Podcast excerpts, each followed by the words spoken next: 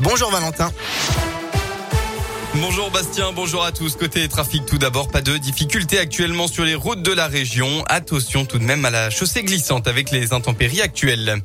Elle a eu une nouvelle baisse de la mobilisation anti-pass sanitaire. Environ 63 700 manifestants sont descendus dans la rue en France hier.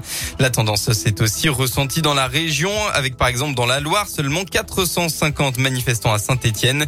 Chiffre similaire au Puy-en-Velay en Haute-Loire avec 450 manifestants et à Clermont-Ferrand dans le Puy-de-Dôme avec un peu moins de 500 personnes.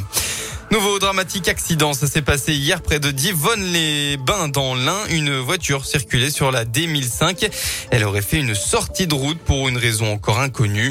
Le véhicule a fini dans un ravin avec une chute d'une trentaine de mètres. Sur place, les pompiers ont retrouvé la conductrice, seule occupante du véhicule décédé. Le corps de la victime, âgée de 57 ans, a été retrouvé à proximité de la voiture. Autre accident hier à Clermont-Ferrand. Un père et sa fille âgés de 7 ans traversaient la route au niveau du boulevard Berthelot quand une voiture a renversé l'enfant. La conductrice âgée de 94 ans n'aurait pas vu la famille. D'après la montagne, la fillette a été transportée au CHU avec des blessures au genou et au menton. Dans le reste de l'actualité, il n'y aura pas de primaire à droite. C'est officiel. Le Parti des Républicains désignera son candidat à la présidentielle par un vote des seuls adhérents avec un congrès à deux tours. Les trois favoris pour les présidentielles sont Xavier Bertrand, Valérie Pécresse et Michel Barnier. On passe au sport. En football, les Verts lanterne rouge. Nice s'est imposé 3 0 à Geoffroy Guichard hier après-midi en ouverture de la huitième journée de Ligue 1.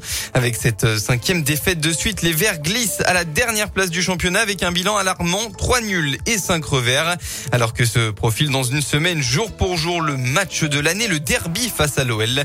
La SSE est plus que jamais en crise, même si le milieu de terrain Zedou Youssouf tempère. Crise, euh, c'est gros. C'est vrai qu'on n'a toujours pas eu cette première victoire cette saison. On on est dans une période très très, très dure, très difficile. Du match, on s'est parlé. Voilà, il fallait pas hum, baisser la tête, il fallait, euh, fallait battre jusqu'au bout. Euh, la saison est longue, il y a 38 journées. Euh, nous, les joueurs, on est tous unis. voilà, c'est vrai que les supporters sont, sont, déçus, ce qui est normal parce que, comme j'ai dit, on a toujours gagné et on se retrouve en bas du classement. Et voilà, faut, faut pas baisser les bras. Et puis, en espérant la roue noire. La Ligue 1 se poursuit aujourd'hui hein, avec notamment un choc au Montpied entre Clermont et Monaco. La météo dans la région après les intempéries de la nuit. Petite accalmie ce matin. On devrait retrouver seulement de rares averses localisées. En revanche, retour d'une perturbation orageuse en début d'après, mais elle arrive de l'ouest et devrait très vite se déplacer. On retrouvera enfin des éclaircies en début de soirée. Côté Mercure, vous aurez au maximum de votre journée entre 20 et 23 degrés.